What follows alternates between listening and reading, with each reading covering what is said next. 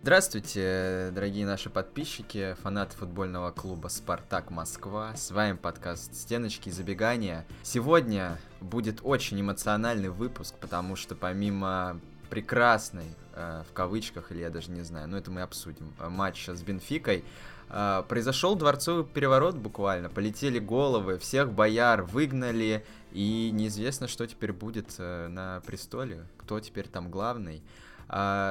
Представимся, вы, наверное, уже забыли, давно не представлялись. Меня зовут Богдан, напротив меня сидит Игнат. Ну и раз уж ты меня представил, сразу хочу всем напомнить, потому что люди как-то заходят, слушают, совсем забывают, что вообще-то без нашего подкаста они не смогут дальше жить полноценно, поэтому обязательно подписывайтесь, ставьте лайки везде, там на всех площадках, оставляйте свои комментарии. Мы на все комментарии с этого дня будем отвечать, негативные, позитивные, неважно, будем все комментировать. Поэтому проявляйте свою активность. И еще, ребята, у нас супер классный есть премиум чат, в котором мы сидим пока только вдвоем с э, моим напарником, э, скидываем туда все возможные какие-то новости про Спартак, обсуждаем, хохочем, обмениваемся стикерами. Поэтому зайдите на Boosty.ru, хотя бы кто-нибудь один сделайте это.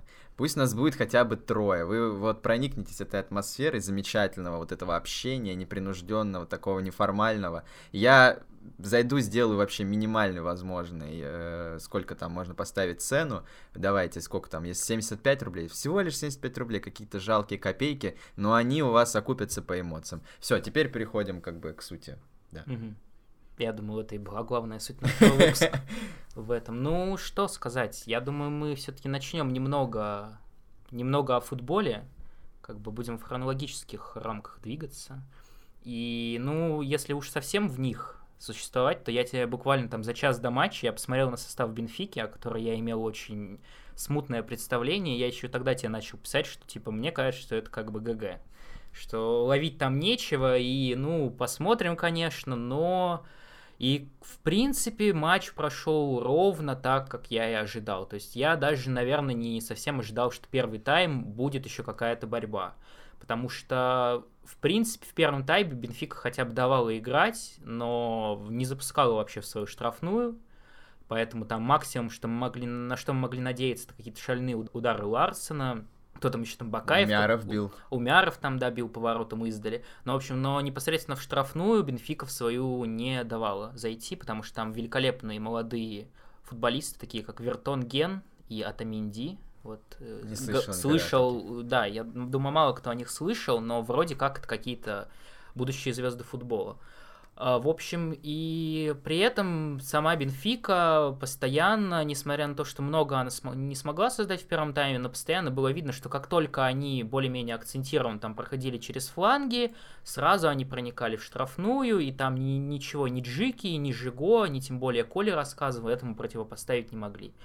Поэтому, собственно, из этого всего исходя, такой вопрос к тебе сразу. Вот действительно проиграли, проиграли по большому счету без шансов. Могло ли вообще быть по-другому? А, нет, единственное, вот мне очень обидно, что не зашла моя ставка обе забьют, потому что я все-таки надеялся, что Спартак вот как-то распечатает туда-сюда, действительно. Я очень надеялся на пенальти, э, ну, кстати, об этом тоже мы потом поговорим, но э, судьи как-то очень себя странно вели, э, и в обе стороны, ну да, да, попозже еще об этом упомянем. А, я тоже, конечно, ни на что не надеялся, видно было сразу, что как бы Бенфика в том темпе, в котором она может играть, ну, Спартак ничего не сможет противопоставить поставить. Э, с такими командами давно не играли, и все было как бы очевидно и понятно. Ну, в первом тайме действительно была какая-то а, иллюзия, что вроде что-то проходит, там какие-то пасы интересные, передачи, какие-то атаки, и там и в защите что-то плюс-минус получалось, но это опять-таки потому, что Бенфика не особо как бы играл это в первом тайме. Я вообще что хочу заметить сразу,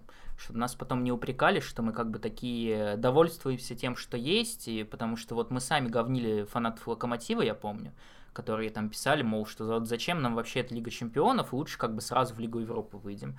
Мы все-таки говорим не об этом, и здорово, что играют с такими командами сильными, и здорово, что на их фоне можно себя про про проверить, как-то посмотреть. И еще есть такая претензия, зачастую я видел не к нам, а вообще, в принципе, к фанатам Спартака, что, мол, вот, э, вот наш «Зенит» любимейший, выходит там в Лигу Чемпионов в группу, и вы говорите, что ой, типа, опять слабая группа, там Бенфика играет, типа. А вот как вы, типа, сами вышли в квалификации на Бенфику, так ой, это топ-клуб, вообще как с ним можно играть. Я вот хочу заранее разрушить эту претензию, потому что, ну, банально и очевидно, Зенит играет в групповом этапе Лиги Чемпионов каждый сезон уровень соперников, который им может там попасться, несоизмеримо выше, чем уровень Бенфики. Спартак играет в квалификации, в параллельных матчах там тем временем играли Легии, кто там еще, Дандалки, Ференцварыши и прочие команды. И вот если непосредственно сравнивать вот с тем уровнем который, команд, которые могут попасться на этом этапе, то действительно на их фоне Бенфика выглядит сильным соперником. На фоне группового этапа Лиги Чемпионов уже нет.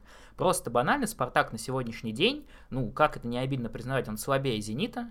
Это и по составу, и по результатам, и по опыту в Еврокубках. Вот поэтому я сразу хочу сказать, что мы не какие-то там терпилы, которые будут э, говорить, что ой, да это не наш уровень, мы до него никогда не дорастем, надо быть реалистами. Нет, надо, конечно, стремиться, но чисто глядя вот на реалии сегодняшнего дня, которые мы видели вчера, можно, понятно, как бы сказать, что, ну, если бы Спартак выиграл, это было бы скорее не то что чудом, но было бы против логики.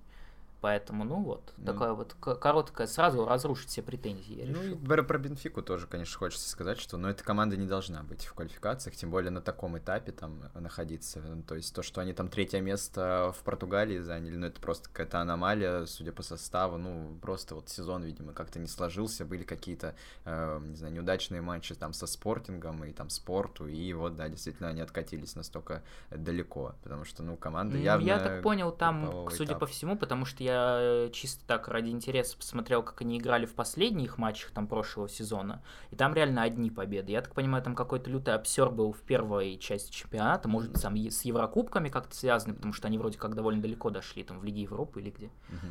Вот, поэтому, может быть, как-то с этим связано. Ну, короче, они очень сильно в первой части сезона насрали, и потом не смогли, несмотря на хорошие результаты, выбраться. Uh-huh. Ну, в общем, так или иначе, я думаю, много там возиться по этому матчу не стоит. Нет, И я в... хочу упомянуть несколько так. моментов позитивных. Нет, давай, тенденций давай, даже, давай. грубо говоря. Посмотрите, как начал прекрасно играть Максименко на выходах. Угу. Вот никто об этом, наверное, до сих пор не написал, не упомянул. Даже главный блогер, специализирующийся про вратарям Глеб Чернявский, э, ни одного какого-то позитивного не дал как-то комментария этому. Ну, э, Саня действительно, видимо, ну, его научили прыгать. Возможно, он как-то там э, сделал какую-то операцию, там аппарат Елизарова и удлинил себе ноги, но, в принципе, он более-менее начал как-то уверенно играть. Не знаю, может, это кто-то из штаба Руи Витории.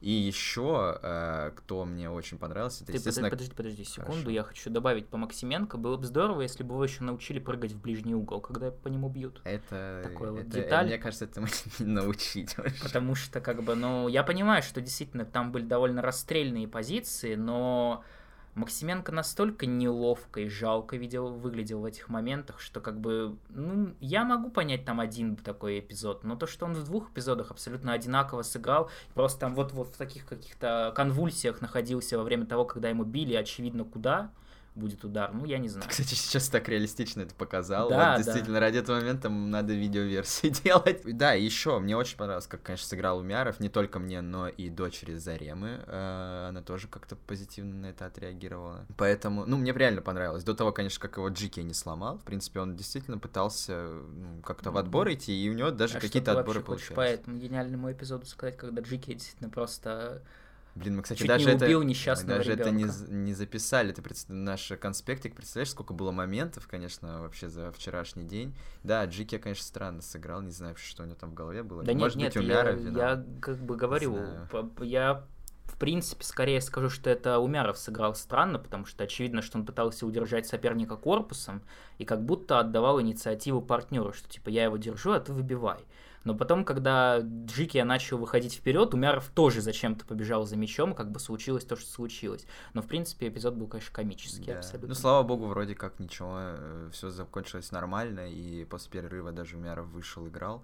Я не понимаю, почему Умяров не может так играть в чемпионате. Действительно удивительно, потому что я могу там себе понять историю Зобнина, про которого мы в таком контексте говорили, что там он в важных каких-то матчах может сыграть здорово, что, мол, ну вот у человека там мотивации уже не хватает. Но Умяров, которому там сколько, 20 лет или меньше еще даже, и меня вот это вообще удивляет, почему человек с крыльями смотрится чудовищно. Ну вот реально чудовищно. То есть он никакой особенной пользы ни в атаке, ни в защите не приносит.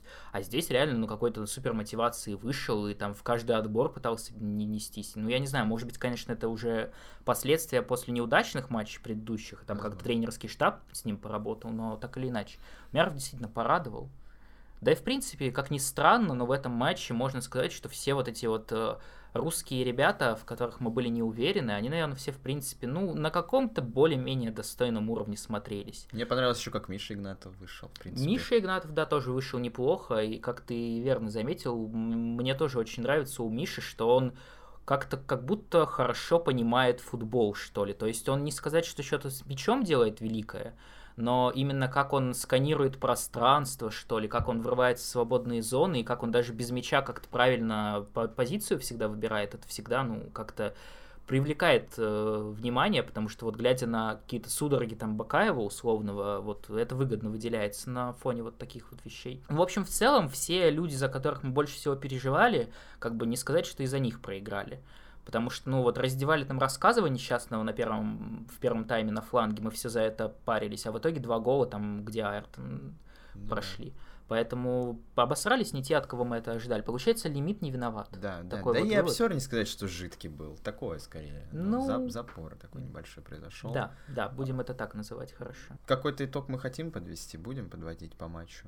Ждем ну, ответной игры, э, победы. Я, я хочу, ну, это понятно, что мы, естественно, остаемся оптимистами и верим в лучшее. Я хотел еще сказать, что вот много я увидел комментариев по поводу того, что вот Витория бездарно провел игру, вообще не управлял игрой, ничего не предпринял. А я вот хочу с этим поспорить, потому что, потому что Спартак, зная о том, что на матче нет вара, после первого эпизода, когда один из футболистов, по-моему, даже два футболиста подряд сыграли руками, Судья не обратил на это никакого внимания. Спартак сразу перестроился и принял э, твердое и четкое решение бить по мячу руками каждый раз, когда есть такая возможность. И как бы, как мы видим по результату, действительно принял верное решение, потому что ни одного пенальти из четырех, которые там могли быть, так и не было назначено. Поэтому я не понимаю, какие в принципе могут быть претензии на этот счет, что это явно установка Витории. Просто там, если есть возможность, просто гребите его куда-нибудь из штрафной, пенальти не будет. Да, все правильно. Ну плюс э, Жико, он же регбист, насколько я знаю, да, да какой-то да. там полупрофессиональный,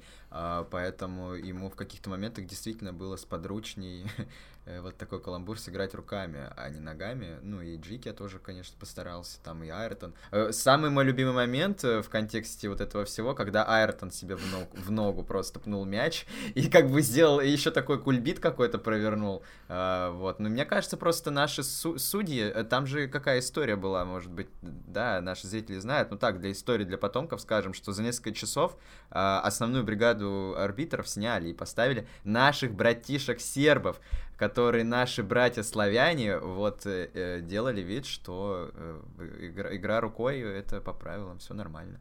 Я бы только одно сказал, что, возможно, кто-то им сказал, что Александр Соболев-то албанец. Иначе я не могу объяснить принципиальный хейт э, столкновения Александра Соболева с локтями и последующего отсутствия реакции на это со стороны судей, потому что действительно можно сказать, что судья как бы сильно очень помогал Спартаку, потому что действительно там могло быть и 5-0, если бы все пенальти поставили, но вот именно то, как он трактовал э, вот какие-то нарушения со стороны португальцев э, во время атак Спартака, это странно было. Ну, тут, конечно, ну, не нам жаловаться да, в этом ну, случае. Соболева, там действительно у него, ну, как бы это тот еще сам симулянт и актер, но у него реально рожа красная была уже просто, потому что ему только так локтями туда херачили, будь здоров. Судья вот решил какие-то на такие моменты не обращать внимания. Может быть, просто эти арбитры, я не знаю, кто это такие, может быть, они уже реально э, без вар не умеют судить, просто разучились абсолютно. Ну и подводя такой итог, если рассматривать это все не как единый матч, мы, конечно, пока что еще не вылетели, опять же, и верим, что, возможно, еще за что-то зацепимся. Ну, конечно, верим. Но все-таки хочется сказать, что вот вчера тоже я тебе про это писал, что вообще в 21 веке Спартак, самый сильный соперник, которого он прошел в квалификации, это Фенербахче. Причем там супер все было на соплях, на тоненького, и матч был супер эмоциональный, потому что все решалось, по-моему, на стадионе турков а там известно, какая атмосфера, и многие люди, при том, что соперник не бог весь какой, все равно для них это остался один из любимейших матчей Спартака, за последние там десятилетия, потому что там действительно все на максимальном накале было. Но кроме Фенербахче, Спартак проходил там какие-то Слованы, еще какую-то помойку, и при этом отскакивал регулярно от Легии, Аеков, Санкт-Галинов и так далее. Ну вот, в общем, все, за что высмеивают наш любимейший клуб на Евроарене, как ты можешь себе объяснить, почему Спартак так чудовищен в квалификациях всегда? Ну, как и любой российский клуб, я не знаю, это какая-то тенденция, ну, плохо играем с, со всякими слабыми командами из, как нам кажется, слабых чемпионатов тут не до настрой, другой, по-другому, может быть, наш как-то чемпионат э, выглядит. Там у нас все закрыто играют, не знают, что такое дать играть кому-то. Э, возможно, с этим связано, возможно, с тем, что с недооценкой постоянной. Возможно, это так. И Спартак это вообще там, да, клуб, который всегда, э, все игроки там, которые там играют, они всегда с какой-то короной на голове, и они смотрят там, о, э, там Слован. Кстати, в Словане играл Марик Чех, например, вот такой интересный факт, я вспомнил. Хорошо. До того, как перешел в луч. Все сейчас э, принялись вспоминать, кто такой Марик Чех вообще. А. Это не э, вратарь Челси в шлеме, если что, это другой человек. Это его брат, да. А, ну вот ты ответил на как бы истории про Сан-Галины, но ведь были еще и, собственно, сейчас Бенфика, была Брага у Кононова, во всех смыслах была Брага у Кононова, был Паок там у Массима Карреры, которые, в принципе, команды либо такого же уровня, либо уровня выше, чуть выше и так далее. Почему за все эти десятилетия вот только Фенербахче из таких команд смогли пройти? Да я не знаю, что ты такие мне вопросы задаешь. Никто не знает, понимаешь, аномальная какая-то ситуация. Мне кажется, это наше имперское мышление. Мы тут сидим в своей прекрасной России, в которой все здорово, все классно, и мы думаем, что в футболе то же самое. Мы смотрим на этот Спартак, на Зенит, на Краснодар, на вот эти все супер классные проекты. Видим этих игроков, думаем, да все, ну как бы э, минимум ЛЧ, финал, полуфинал. А оказывается, нет. Все, у всех крупных городах, где там есть какие-то в Европе команды, они все при баблишке, они все при каких-то там толковых тренерах, игроках, и все, как бы... Ну, ведь в прошлом году там тот же э, Краснодар прошел Порту. Порту второй в, ну, вот в Португалии, тебе... он вот обогнал Именно об этом я тебе и говорю, что как бы можно там говорить, что Порту слабее Бенфики был на тот момент, чем сейчас. Неважно там, как говорить, но так или иначе. Вот Порту примерно того же уровня соперник. Но вот как-то Краснодар смог пропердеться. Вот это меня, конечно, смущает. Почему Спартак действительно так плох в квалификациях, причем с командами любого уровня, абсолютно любого, выше уровнем, ниже уровнем, такого же уровня, неважно, это всегда заканчивается какой-то трагедией очередной. Ты понимаешь, что в прошлом году Динамо проиграла команде, которая в Азербайджане играет? Ну Причем давай мы, давай мы еще обсудим, кому Уфа проиграла. Но это понятно, ну Динамо, лол. Нет, ну это, я тебе говорю, это какая-то комплексная проблема. Я не, не думаю, что это как-то конкретно к Спартаку относится. Конечно, Спартак это европейский клуб, понятно, с европейскими там какими-то ценностями. Mm-hmm. ну, мы так э, пытаемся думать, по крайней мере. Но э, я реальность бы, другая. На самом деле, тут вспомнил свою многолетнюю уже претензию к Спартаку. Почему они не играют э, товарищеские матчи с сильными соперниками. Но это мы два Хотя бы назад. товарищеские матчи, в которых понятно, что не будет такого накала, но, возможно, команды, которые будут против них играть, будут играть иначе, нежели против них играют в премьер-лиге, нежели против них играет Невчи там и Шибеник. Ну, как бы, вот хотя бы на уровне там предсезонного матча посмотреть, вот как играет такой соперник. У меня ощущение, что когда вот, и причем Спартак это же еще великолепная команда, в которой каждые два сезона меняется состав на пол, как бы на, наполовину. Mm-hmm. Поэтому каждые новые приходят, вот сейчас э, сыграли с Бенфикой, сейчас вылетят окончательно. Все, весь этот состав через два года поменяется, и на новый там матч с кем там будет, я не знаю. На матч с Аяксом выйдет э, другая как бы команда, которая тоже в первый раз будет видеть таких соперников соперников. Но вот я не понимаю, почему нельзя хотя бы в товарищеских матчах как-то посмотреть на вот соперников иного уровня. Почему надо всегда играть с Калом? Вот, ну... Ладно, ну не, не к нам вопрос и не к зрителям. Пусть, пусть сейчас наше новое а, руководство будет э, с этим разбираться. Кстати, Невчи вчера выиграли ХИК, лидера финского чемпионата. Вот такой тебе факт. Получается, на Спартаке с ним потренировались и прошли дальше в Лиге конференции. А что ты смеешься? Что смешного случилось? Слово хик смешное просто. Ну, в общем, хорошо. Обсудили мы матч с Бенфикой, настолько, как бы, абстрагируясь от всего, что нас сильно задевает, насколько можно. И переходим непосредственно к самой мякотке, к тому, что произошло после. Буквально там сразу после финального свистка там объявил наш любимый журналист Игорь Робинер, что Дмитрий Попов нас покидает. Но подожди, вот если вспомнить хронологию, то еще до этого нас покинул Антон Фетисов, которого мы регулярно здесь вспоминали, глава медиакоммуникации. Это, видимо, был запуск всех вот этих событий, которые еще произошел до. И вот э, если уж начинать с него, Антон Фетисов это человек, который у нас поднял наши медиа, наконец-то, то есть мы долго обсуждали, какие они у нас позорные, какие стыдные, как невозможно вообще из них как-то следить за жизнью команды, как-то все изменилось в этом плане. Спартак реально стал хайпить на своих медиа, реально очень много стало людей, которые это отмечают. Но при этом Антон Фетисов решил после всех этих действий еще устроить себе великую империю зла в Телеграме из э, телеграм-каналов, которые приближены к клубу в разной степени, из людей, которым там инсайды сливает и так далее. Вот что в твоем представлении вообще важнее в итоге для нас после Фетисова? Что останется более заметным. Смотрите, вот э, мне кажется, Фетисов, э, вот, ну, действительно очень грамотный чувак. Он исп- использовал вот эту аудиторию огромную, спартаковскую, впервые в истории вообще этого клуба. Человек.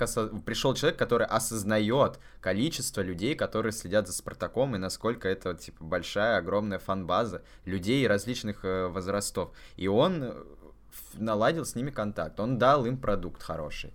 Э, я не уверен, что найдется еще такой компетентный человек сейчас, который придет. Ну, сейчас должен просто прийти человек, который это не спорт, потому что все построено, в принципе.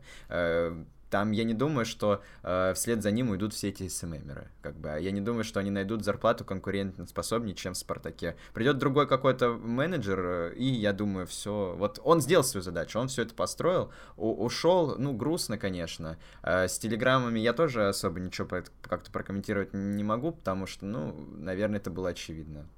Вот мой комментарий. Я mm. все, я думаю, надо уже. Вот уже меня просто трясет. Я хочу уже ну, рассказывать нет, про под, эту кровь. Подожди, подожди. Вот про мясо. Такой финальный вопрос. Это вообще нормальная история, когда ты, работая в команде, выстраиваешь себе какую-то систему из людей, которые отрабатывают ваши интересы? Да, нормально. Но потом человек был э, при, глава пресс-службы он, это его работа была, так или иначе. Возможно, не нужно это было делать вот в таком виде, раз, разводить какие-то клуарные там э, различные обсуждения, вот эти инсайдики, вот это вести грязную вот эту игру, может быть, и не нужно было. Но mm-hmm. зато об этом все говорили, значит, mm-hmm. человек с работой справился. Хорошо, я понял твое мнение. Ну, можем, можем переходить, наконец. Да, да, так, да. Тебе да. так не терпится, давай. Просто, ребята, ну, я не знаю. Я думаю, все это ощутили, вот этот взрыв бомбы. Я такого, честно говоря, не помню. Реально, ну, я не помню такого, что своего состояния я сижу, и у меня руки трясутся, я просто скроллю свои телеграм-каналы, читаю, и там одна новость круче другой инсайд за инсайдом, э, из-за чего ушел Попов. Тут же комментарий брата этого, Федуна. Э, тут же позвонили какому-то агенту аргентинскому, из-за которого вот его не привезли игрока, и из этого типа якобы Попов ушел. Короче, там новость за новостью была. Реально, мы не успевали просто обновлять. Во сколько ты вчера вот? Ну ты-то ладно, поздно ложишься. Ну я как э, ложусь в 11 часов. Вы представляете, в 10 закончился матч, и я в 12 только лег, и все еще лежал с телефоном и скроллил бесконечно телеграм-каналы. Так.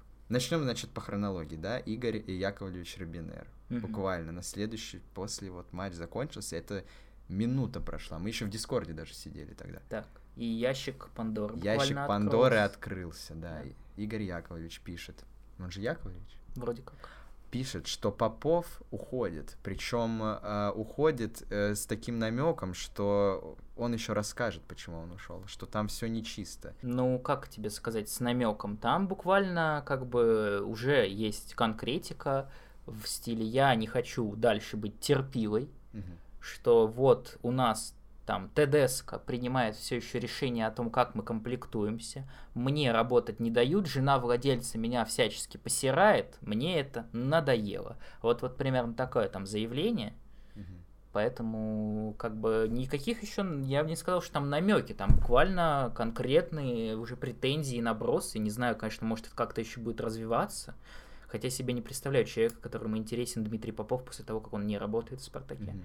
Но вот так или иначе он ушел, и я, во-первых, тебя вообще хочу спросить, а есть ли у нас хоть один повод переживать не в контексте того, что, в принципе, бардак, что как бы какие-то сплошные увольнения, взрывы бомб, там перестройки, революции и так далее, а вот конкретно от того, что ушел Дмитрий Попов. Вот именно он.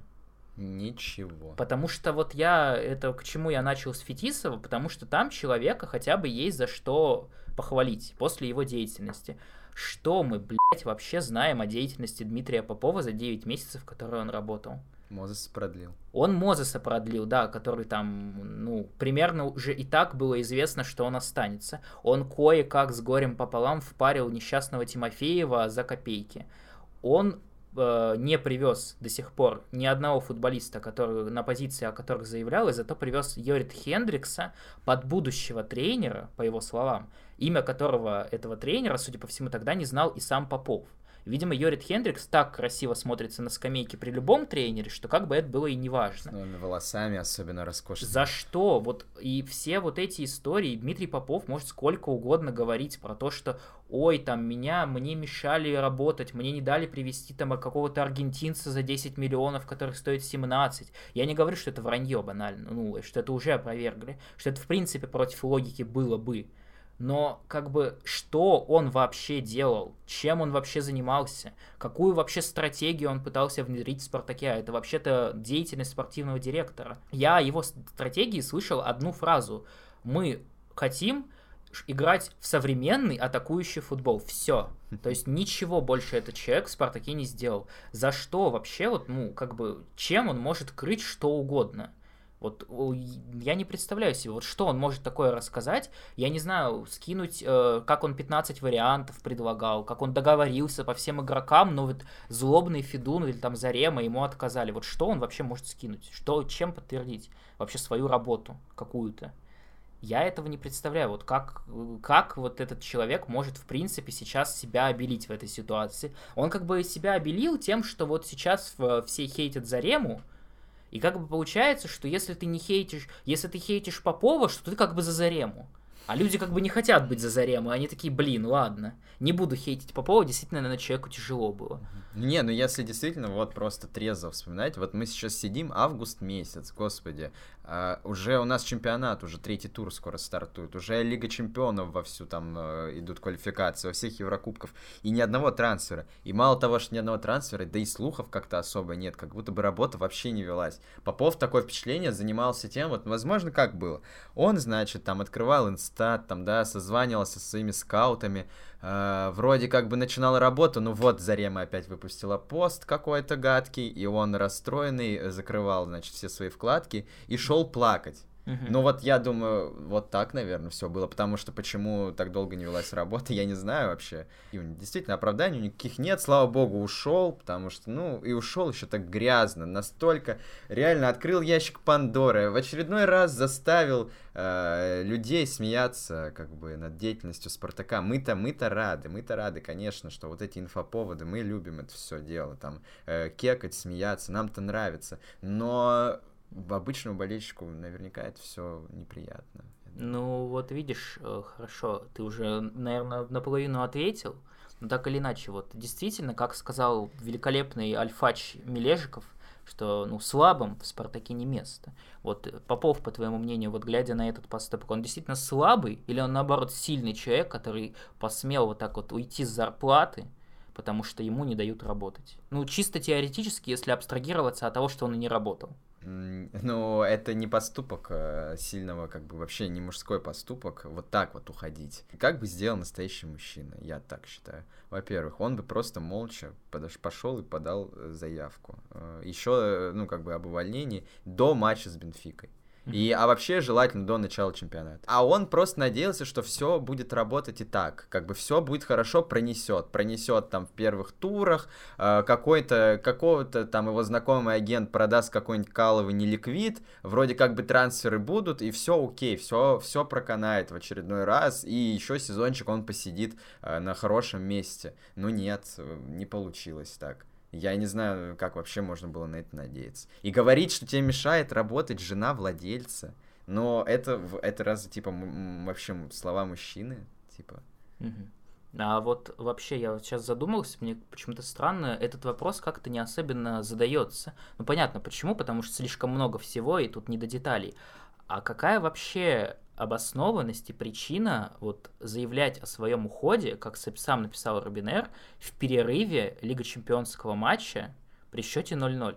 Ну, неважно при каком счете даже, я это так сказал просто как факт. Там хоть 0-5, хоть 5-0. Какая вообще у этого причина? Что произошло за 45 минут, что ему надо было в перерыве матча сообщить Игорю Робинеру о том, что он уходит? Вот что?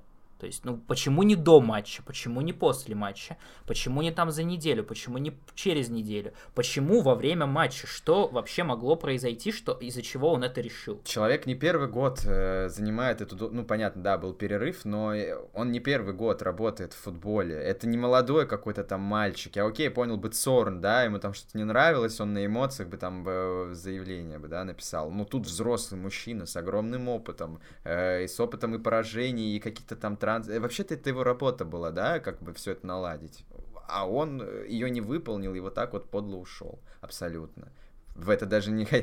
Нет, конечно, там феноменальное видео с братом Федуна, как его Андрей зовут, да. которому, до которого докопались, да, в перерыве, спросили, что вы думаете об уходе Попова, он сказал, да, он пьяный, наверное, что-то что ляпнул, выпил, наверное. То есть, э, ну, получается, что даже для руководства это как бы было... Ну, Я бы так сказал тебе, Андрей Федун — это человек, который не имеет никакого отношения к руководству Спартака, не имеет никакого отношения к футболу, и я сомневаюсь, сомневаюсь, что он, в, в принципе, в своей жизни посмотрел хоть Ты один футбольный матч. Ты так думаешь, что родственники а, а Леонида Арнольдовича Хор... не влияют? Нет, хорошо, а он может влиять на происходящее в клубе, но я бы сказал, что то, что он чего-то не знает, это не сюрприз. Он Нет, ничего ну, не знает. Так и сам Федун э, тоже сказал, что для него это было Да, это-то понятно. Я тебе просто говорю про личность Андрея Окей. Федуна, который высирается раз в год и реально несет какую-то полнейшую ахинею, из которой понятно, что он реально вообще не в курсе, кто там сейчас за Спартак-то играет. То есть там что-то на уровне, помнишь Эрнест Макаренко в Твиттере? Mm-hmm. Вот там что-то на уровне таких заявлений регулярно, как будто он троллит, но как бы... Yeah из серии «Почему Азмун за сборную не играет?» Да, да, вот, вот что-то подобное может спокойно сказать Андрей Федун, поэтому его комментарии это, это вообще отдельная песня. Но так или иначе удивили комментарии Попова всех, и открылось, открылся не просто ящик Пандоры, открылся портал ВАД, потому что тут же мы, во-первых, узнали, если добавлять штришки в личность Попова, что Попов э, активно призывал к двум вещам. Во-первых, как Зарема и говорила, он очень был против почему-то Джордана Ларсона. Я уж не знаю, чем ему сделал несчастный швед, но он там постоянно говорил, что Ларсон это не уровень Спартака, что никакого будущего в Спартаке у Ларсона нет, надо его продавать срочно. Я не знаю, но это, это ладно, это отдельная история. А потом мы узнали, что Попов э, писал кому, кому-то, уж кому не знаю, дословно, что вот ТДСК слабый тренер – Тедеско ангажированный тренер, Тедеско надо убрать. Я хочу, чтобы он ушел. То есть это было в тот момент, когда Тедеско еще был в клубе. Ну вот как бы делайте выводы, я не знаю, ну вот на, на что, я могу сколько угодно понять хейт Зарема, мы это еще обсудим, как бы в сторону Заремы там тоже мало хорошего, можно сказать, но реально человек не занимался ничем, Кроме того, что он пришел в готовую команду и уже на тот момент заявлял о том, что надо кого-то убирать срочно. Причем я бы понял, если бы он заявил, что надо убирать Педро Рошу, потому что человек, блядь, даже не в заявке но получает зарплату. Но нет, ему Ларсон не понравился, а и, и, и Тедеско не понравился, который серебро заявил. А вот это два человека, которые ему не, не по, не знаю, не по уровню, по его мнению.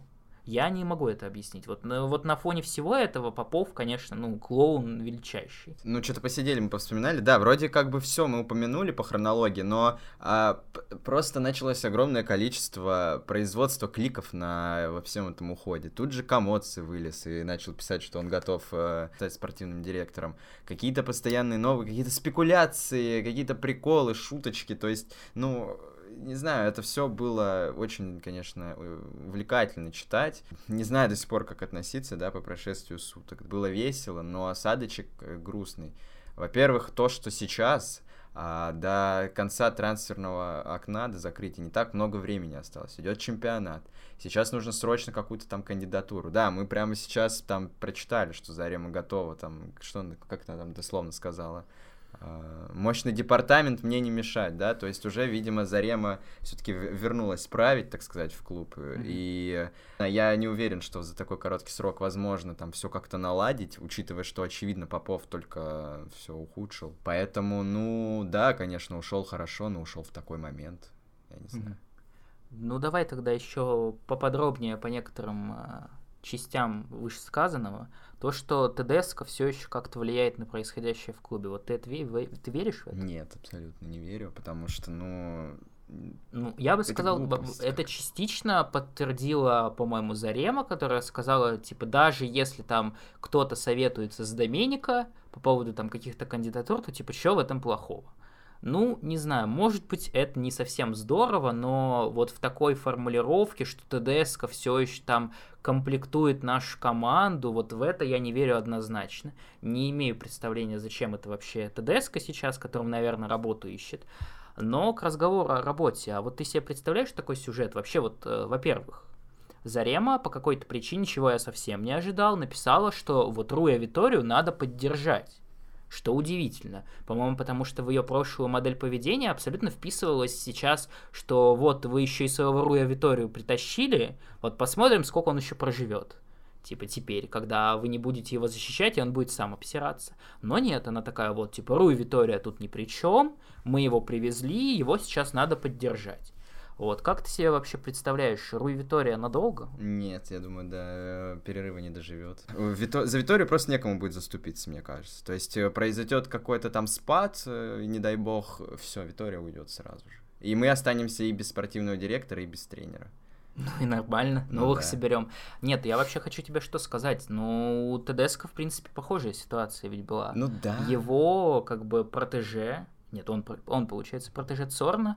Его, как бы, патрон, можно сказать, покинул команду, и все тоже долгое время говорили, что вот, это значит, что ТДСК скоро все. ТДСК скоро отправится обратно в Германию, но нет как-то за счет каких-то результатов, э, в принципе, за счет того, что люди его поддерживали, я имею в виду люди вне клуба, а фанаты, получилось и у него задержаться, причем при том, что действительно против него велась аппаратная борьба. Мы, как мы и знаем, теперь и с Поповым были терки, и с Газизовым, безусловно, были терки, но как так или иначе, вот э, ТДСК почему-то Зареме очень понравилась, и она его защищала. Вот поэтому мне теперь интересно, вот как она все-таки перестроит свое отношение к Виторию, хотя бы ради вида, или дальше будет топить человек, потому что вот теперь я не совсем понимаю, что в ее интересах.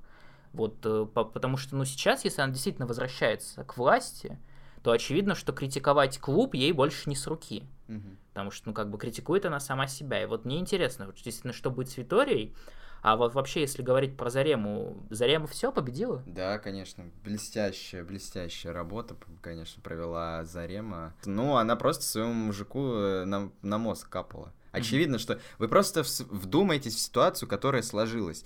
А Федун как бы, ну, как мы рассуждали, как мы думали, отодвинул Зарему, а дал бразды правления Попову. То есть он назначил тренера, он там выбирал команду, все, все, как бы Попов главный, Зарема только там в Телеграме набрасывает.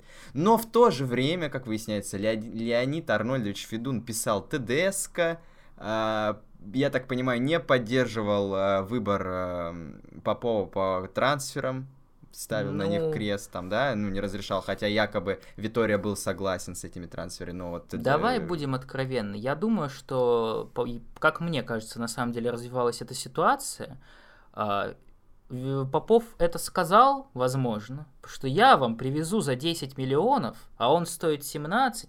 Федун такое слышит последние 15 лет. Он потом бумажки открывает, там написано «Густиль 18 миллионов евро». И как бы он, у него какие-то флешбеки пролетели. И, во-первых, и говорю, во-первых, я считаю, что это вранье, что Попов мог привести этого человека за 10 миллионов. А во-вторых, я считаю, что если это теоретически и было озвучено, то как бы, ну...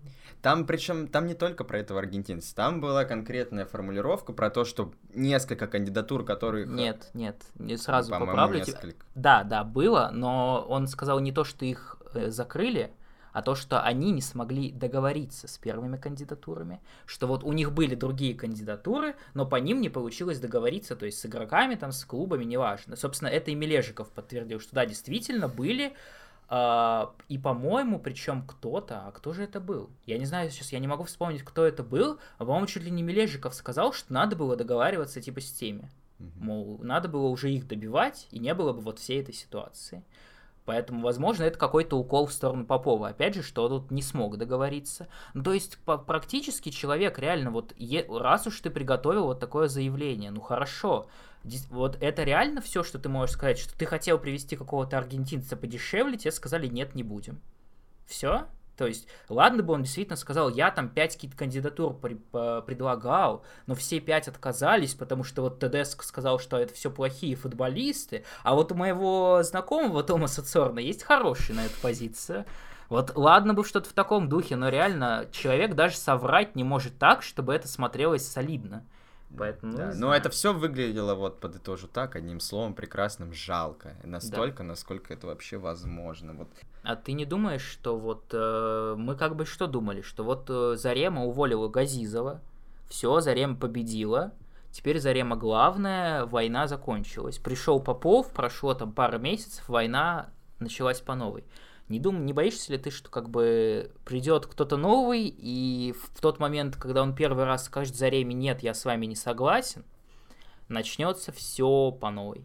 Конечно, начнется. Я не боюсь, я как бы жду этого mm-hmm. нового, нового ну, вот сезона. Это я тебе понимаешь? в контексте говорю, в контексте того, что Зарема уже победила как бы окончательно и теперь будет все только с того, как она хочет. Да, все будет так, как она хочет, наверное, или нет, я не знаю. Но вот этот э, балаган, он будет продолжаться в любом mm-hmm. случае, потому что, ну, вот так вот так вот происходит, потому что пока Леонид Арнольдович Федун владелец клуба, ничего не, пони- не поменяется. Это будет все время вот такие истории. Просто нужно какой-то вывод сделать сейчас э, самому Федуну, Зареме, э, какой им человек нужен, с которым они будут ладить, который или им нужен человек, который вот как Попов пытается там в какую-то позу вставать. Вот им надо определиться, какую-то найти золотую, блядь, середину, чтобы человек был и не какой-то там подсос, условно говоря, которого Зарема поставит, и в то же время не встающий в позу или в оппозицию там какой-то условный Попов или Газизов.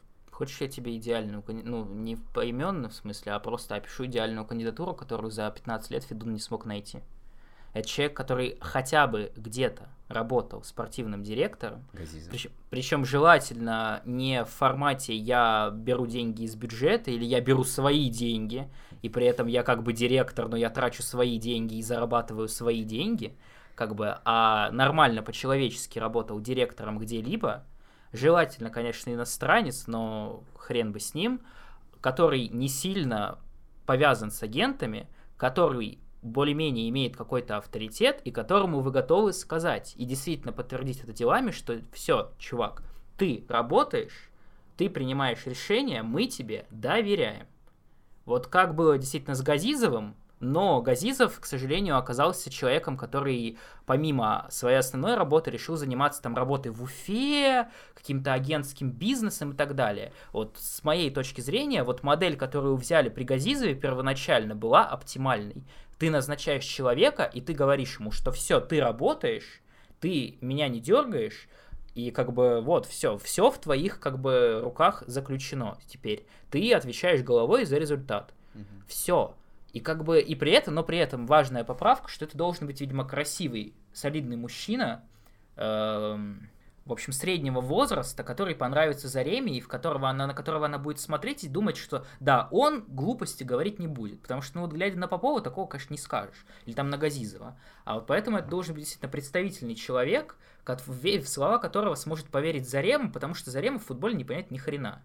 Абсолютно. То есть, если ей просто человек не нравится, она будет читать, гуглить, искать, какие там мнения по поводу него есть, выбирать самое популярное говно и вкидывать его. Это уже очевидно. Поэтому надо просто угодить за время раз, и два, заключить э, деятельность в руках человека, который уже добился хотя бы каких-то определенных успехов на другом подобном месте. Как это делают э, наши другие клубы столичные, в том числе, да, как Динамо да, например, делает. Ну, при том, начала что там делать, слава истории богу. какие-то мутные периодически возникают, но условно, ну, с Динамо пока вопрос еще хз. Ладно, Я не окей. уверен, что там деньги ВТБ не закончатся через 10 месяцев, как обычно. Как условно делает Рубин, Как Зенит делает. который, ну, Зенит... Ну, окей, но типа они так долго держали этого, как его, э, спортдира? Рибальда? Или Рибальда, да. Ну, Зенит, да, при том, при всем к ним хейте, который существует, реально в плане принятия решений в последние годы, вот если там посмотреть, там Дюглас Сантос, например, пришел с 12 миллионов, это великолепный вариант в РПЛ, Бариус там пришел за 15 миллионов, то есть можно сколько угодно говниться на Зенит, действительно, и говорить, ой, да, да у вас бюджет в 10 раз больше, но Зенит за 15 миллионов привозит Бариуса, Спартак за 15 миллионов привозит Крала.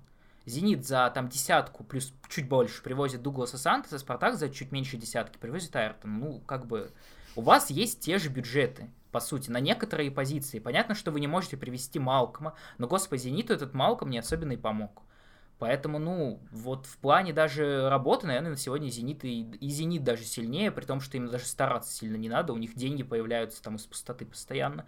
Но даже если не брать во внимание Зенит, есть Рубин, да, который там действительно просто назначил спортивного директора, который там в тандеме со Слуцким в ЦСКА долго работал, и более-менее все пошло. Люди внезапно начали приходить за адекватные деньги, уходить за большие суммы. И как бы, ну, все как-то заработало. А я не знаю, чего можно вообще, блядь, ожидать, когда ты 10 лет зовешь на ответственную должность генерального директора Валерия Карпина, которого не было ни одной подобной работы до этого, вообще никакой работы не было. Станислава Черчесова аналогично. А, Дмитрия Попова, который работает только в «Спартаке» всю свою жизнь и больше ни хрена не делает. Томаса Цорна, который единственная заслуга которого это то, что он сын э, Пряткина, и, и даже это он скрывает. И вот Шамиля Газизова, который первоначально казался адекватным вариантом, но пока вот мы не, не прознали о всех подробностях. Ну, в моем, в- в моем представлении идеально это, я не знаю, любой более-менее адекватный э, генеральный спортивный директор, который там работал, неважно, в Германии, в Голландии, в Италии, и как бы вот хотя бы вот какой-то более-менее продолжительный период у него был очевидный результат. Что вот да, вот он покупает футболистов достаточно качественных, вот он их продает дороже. Все. Да, добавить нечего. Леонид Арнольдович, это было обращение к вам, да. Выложите там где-то на ХХРУ, или не знаю, где Нет, там ну, ищут. Ты же понимаешь, что сейчас они позовут Франка Комоци. И они потом через полгода, блядь, опять будут удивляться. А, ч- э, а почему Комоци оказался... Почему Комоци там каких-то итальянцев из серии С привозит? Блин, интересно. Странно. Он ведь всегда так классно работал. Романьоли вернут, надеюсь. Романьоли вернут, да. Вот как бы я... Чему вообще вы удивляетесь, если вы берете людей, у которых в принципе за спиной ничего нет? То есть, по сути, что вообще нужно Федуну на собеседовании? Я не знаю. Что человек придет и скажет, ну, я классный, в принципе, я понимаю, что делать со Спартаком, будем покупать и продавать, охренеете. Все. Такой еще бы- футбол будет. И как бы, и, возможно, Леонид Арнольдович такой ради приличия задает вопрос, а вот какой у вас опыт? Он такой, ну, у меня агентство есть свое, да, Томас Сорн, мы его, кстати, переименуем, Тим Зон будет называться. Как бы, ну, я не представляю, как можно, в принципе, собеседовать и принимать людей, а потом удивляться, как это мы с ними обосрались, потому что, ну вот, реально, со стороны может показаться, что вот Спартак такой ужасный клуб, никто там работать не может. Но вот реально из людей, у которых хотя бы какие-то успехи есть за спиной на этой должности, был только Газизов. За 15 лет.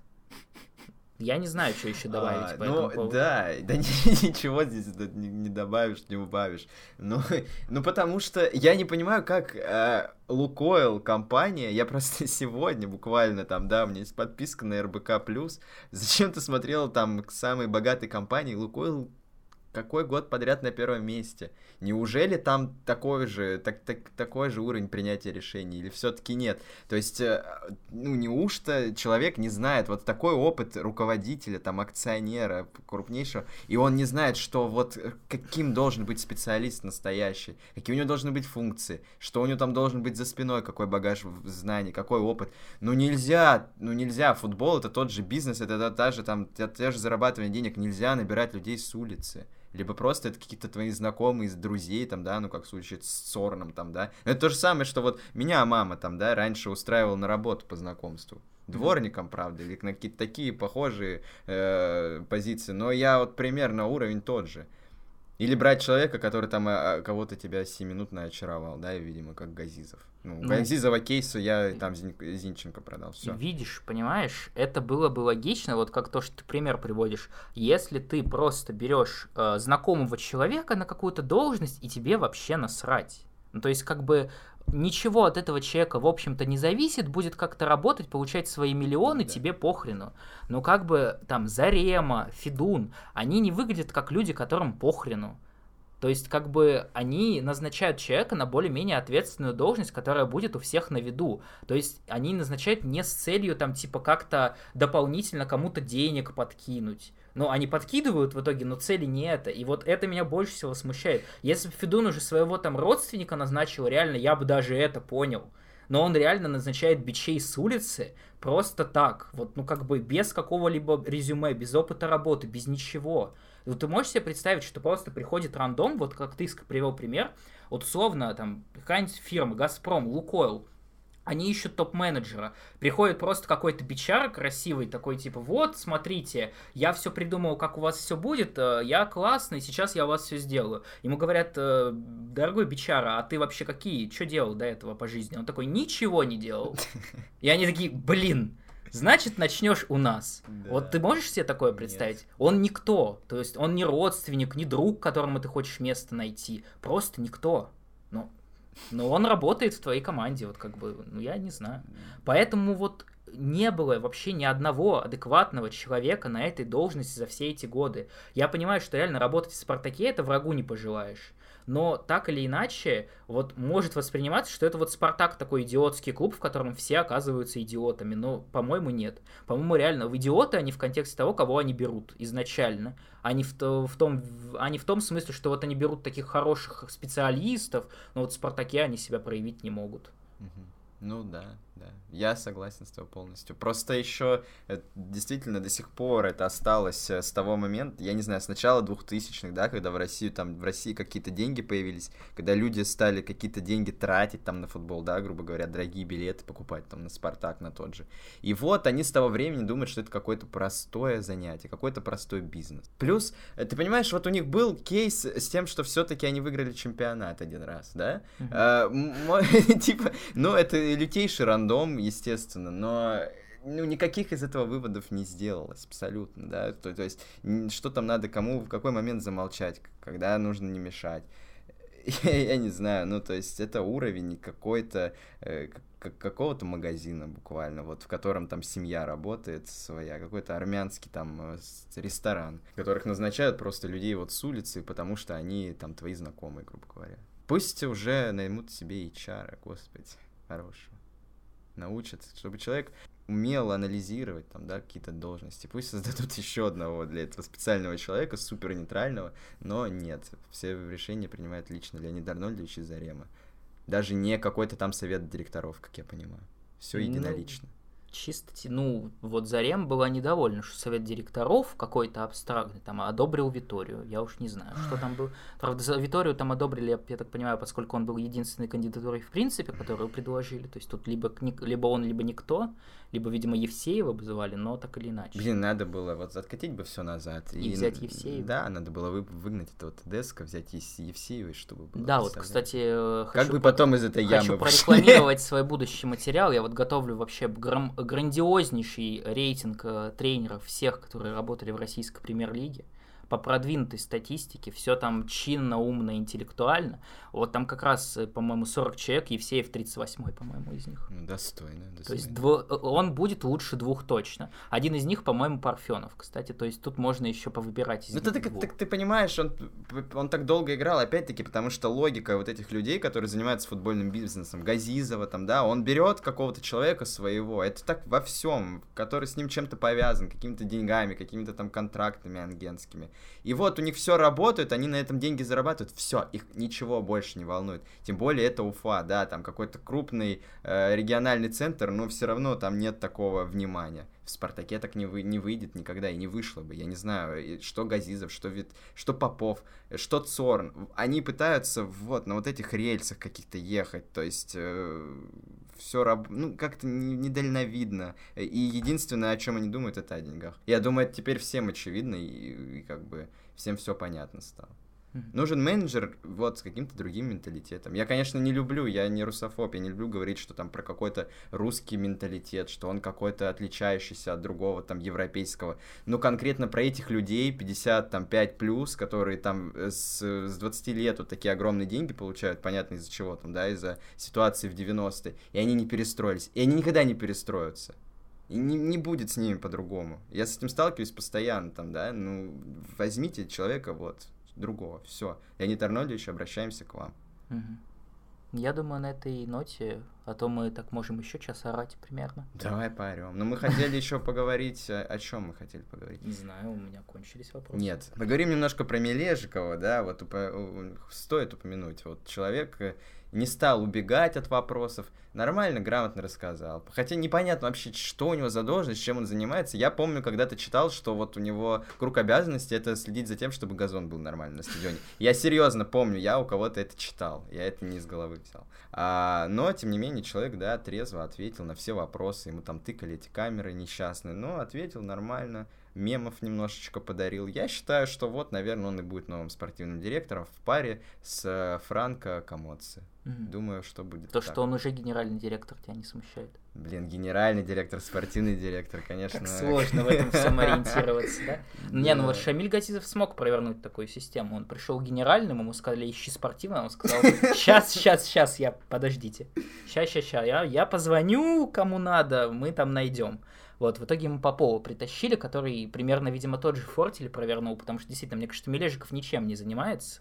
Но я считаю, что, по крайней мере, серьезный человек, чтобы его к прессе выпускать, да. и он все как бы грамотно расскажет, покажет. И, и не заплачет. И не заплачет, и да, заноет. и не убежит, и, и не пьет, наверное. И наверняка говна не, на, не нальет потом там, потому что он, во-первых, не знает, как пользоваться телеграммом, и вообще не знает там про весь этот телеграм срач, и некому ему будет, короче, слить что-то. Вот, кстати, ты упомянул важную тему, а, мы еще, кстати, не сказали, что глава селекции свалил, но это не так важно, кроме того, что вот э, культовый буквально телеграм-канал э, Спартак Инсайт, который был реально одним из первых вот с информацией прямиком из клуба, который до сегодняшних день, дней там точно неизвестно, кто его ведет, но, как говорят, самая наиболее популярная точка зрения, что ведет его как раз человек, который вот глава селекции, который сейчас из Спартака ушел, Аверьянов.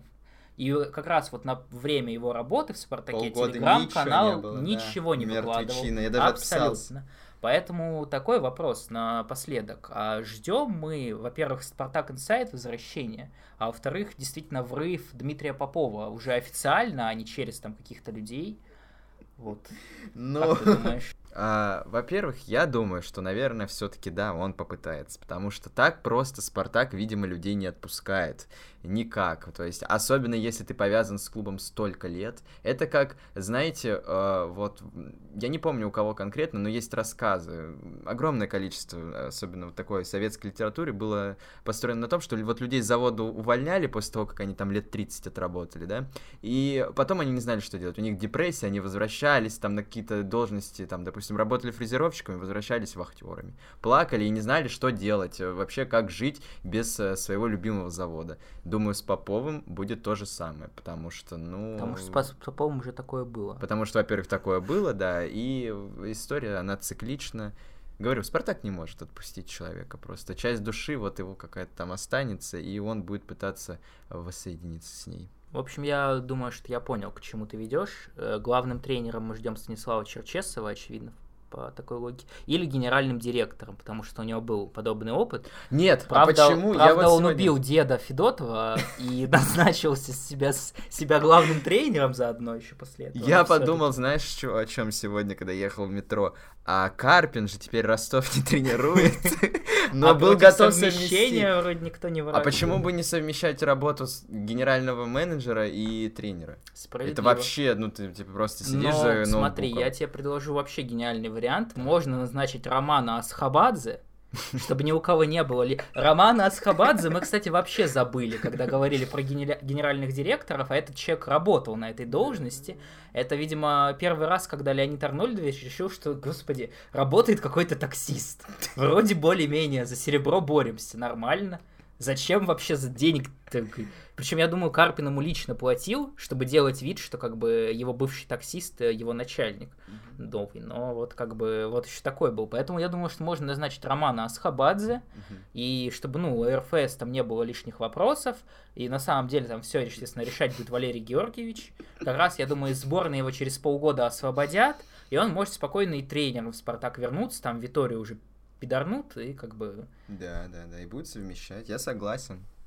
Я ничего против не имею. Но более подробно и серьезно о кандидатурах мы, я думаю, поговорим в следующем выпуске, потому что наверняка появятся новости. Хотя мы прямо сейчас зайдем в Телеграм на секундочку, конечно. Обязательно зайдем, да, сейчас. Посмотри, может, уже и уже и есть э, спорт. Ну, кстати говоря, был уже это... Грилиш перешел в Ман-Сити. Да, это здорово. еще, Ну, короче, не вижу ничего такого, прям, чтобы официально объявляли о чем-то, но уже сегодня появилась первая кандидатура, какой-то португальский кто-то, Жату какой-то, Жабу, и, Мне уже нравится. в общем, и он работал в Шахтере. Это пока все, что я могу про него сказать, но я думаю, что, как обычно со Спартаком, редко такое случается, чтобы первая кандидатура, которую кто-то там озвучил, оказалась финальной. Поэтому мы еще прочитаем и услышим 15-20 людей, Мгм. Я уже делаю свой прогноз, что мы услышим про Вадима Васильева из Монако, который неизвестно пока точно, чем занимался в Монако вообще, кроме того, что он друг э, Рыболовлева, или как там фамилия этого Мгм. президента. Ну, точно так же, как и в Как Спартаке и, вс- всё как, происходит. как и всегда, ка- после каждого увольнения, с тех пор, как э, Васильев без работы, мы слышим эту фамилию. Поэтому вот э, я думаю, что его мы еще обсудим Мгм, обязательно. мгм. И еще там будет 10 вариантов. Орещук, Силкин, Широков. Всех их мы перечислили в нашем телеграм-канале, который, кстати, называется одноименно. На него тоже подписывайтесь. Да. А если вы подписаны и давно не заходили, потому что мы ничего там не пишем и не выкладываем, то ситуация резко изменилась. Мы решили, как Зарема, теперь вести активно все, что можно вести. И у нас в комментариях есть Вадим Лукомский, который активно комментирует наши посты, так что Да. вы можете заходить там. Да, и, возможно, читать. Вам даже удастся пообщаться с Вадимом Лукомским, потому что ну, на своем канале он особо, конечно, никому не отвечает. Да, у нас отвечает. а у нас отвечает. Так да. вот, и еще напоследок все-таки осторожный вопрос, осторожный такой прогноз о будущем Спартака и о том, кто будет тренером. Да, ты об этом, кстати, говорил. Но я вот просто вспомнил, а, вот в литературе очень много тоже, в кино, в массовом каком-то сознании э, есть эта идея о том, что женщины никогда не забывают там того, чего они не смогли довести до конца. Наверняка вы, да, ТБС? слышали. Нет, я думаю, фансек придет, и вот этот А. жаба придет, жаба ебала гадюку. А женщины, они так просто не забывают. Я думаю, наша взрослая аудитория мужская это прекрасно понимает и знает. И Зарема доведет свое дело до конца. На этой ноте, я думаю, мы можем заканчивать. Да, мы напомним, что вы обязательно подписывайтесь. Так ты только вы- что напоминал. Нет. А, нет? Ну Нет, ладно. не напоминал. А, ты не про ври. Телеграм говорил, Я про да, Телеграм верно. говорил, а я вообще теперь про все говорю. Мгм. Так, напоследок, что подписывайтесь, если вы нас слышите впервые, если вы слышите нас время от времени, вот, ну, все равно, что вам стоит? Ну, вот подпишитесь, нам будет приятно. Мы будем гордиться тем, какими мы популярные везде. Да. Поэтому обязательно проявляйте активность, больше комментариев, больше лайков, больше подписок, чтобы мы стали вообще просто небожителями буквально. Да, и люди, которые перешли по тегу Спартак э, со Sports.ru, а, поставьте тоже плюсик на посте, потому что Спортс там инициативу запустил, э, типа как бы соревнования среди подкастов трибуны, и мы хотим в нем выиграть. Там наши, наши конкуренты это просто какой-то смех, и я думаю, вот с вашей какой-то небольшой помощью мы одержим победу. Так что все, ребят, услышимся буквально через несколько дней, потому что следующий тур с кем-то с Нижним Новгородом играет. Mm. А, прогнозов не даем никаких, э, все, смотрим, следим за тем, за, за тем, что происходит в клубе. Про поле пока забываем. Хорошо. До свидания. До свидания.